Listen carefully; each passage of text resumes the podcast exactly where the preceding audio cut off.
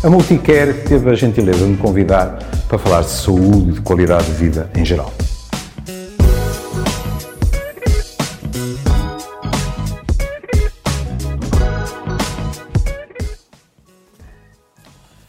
Olá, hoje vamos falar da importância do toque.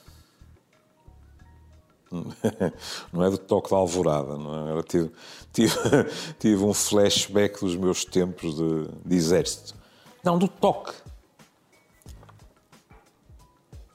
Eu acho que deve haver poucos de nós que não estejam a ressacar de tocarem, não é? De nos abraçarmos. É?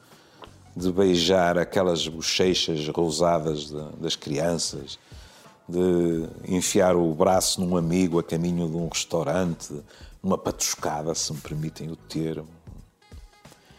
E isto é mais que natural. Em contrapartida, é um bocadinho menos provável, é? Quer dizer, uh, tanto os políticos como os especialistas da área da saúde nos dizem o novo normal não vai ser o normal a que estávamos habituados. E o toque entra nisso, não é? Quando falamos de distanciamento, mais depressa estaremos também a falar de alterações na possibilidade de tocar. E isto é pena e não se resume ao prazer afetivo que nos proporciona. Cuidado. Aqui há diferenças culturais e diferenças individuais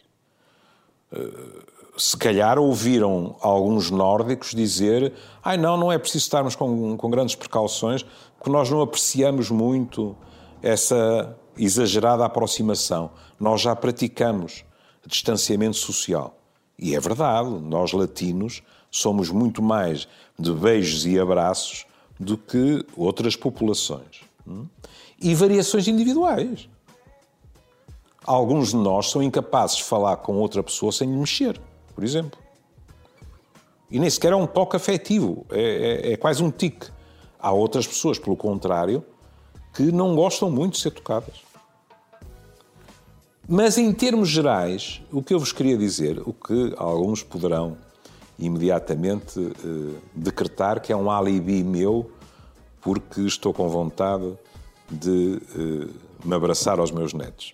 Se calhar também. Mas eu trouxe as referências. O toque, o contacto físico, é estudado pela ciência e tem importância. Vou-vos dar alguns exemplos. Vocês sabem, a questão do toque nem se põe só conosco, com os humanos. Os outros primatas passam grande parte do tempo a tocar-se. E esse toque estabelece hierarquias, facilita o aparecimento de alianças, é uma manifestação de afeto e, como em nós, tem capacidades terapêuticas. Não, não é um psiquiatra a alucinar. O toque numa outra pessoa que está estressada, com muita frequência, provoca uma diminuição de stress, uma diminuição da frequência cardíaca, ou seja, acalma a pessoa. Há uma experiência lindíssima em que as pessoas, por orifícios, metem os seus antebraços do outro lado. Metem, põem, põem do outro lado.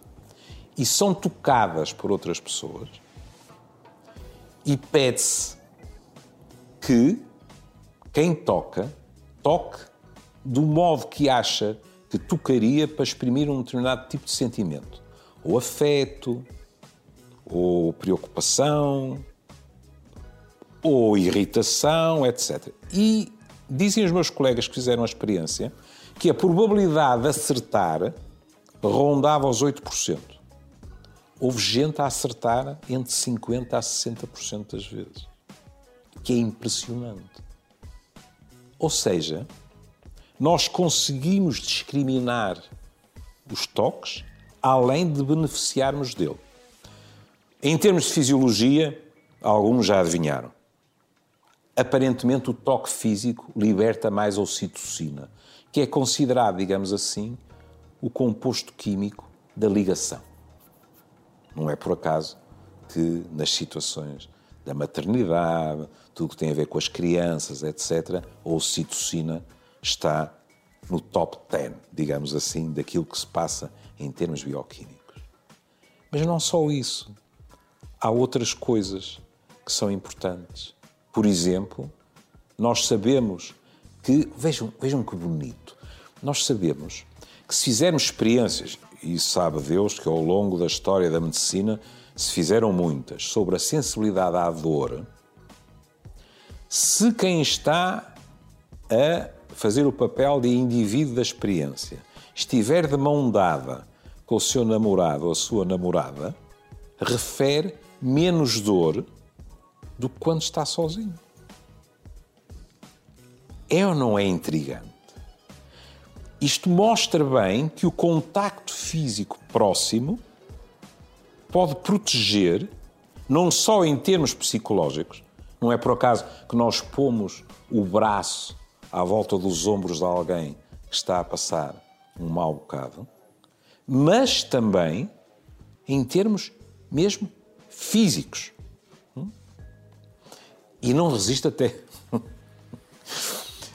Eu, eu pensei muito antes de, de referir uh, este dado, porque para alguns de vocês uh, pode ter o efeito que eu não quereria, que é quase uh, pôr-vos uh, de sobreaviso para com um ato que é considerado um ato muito nobre no amor.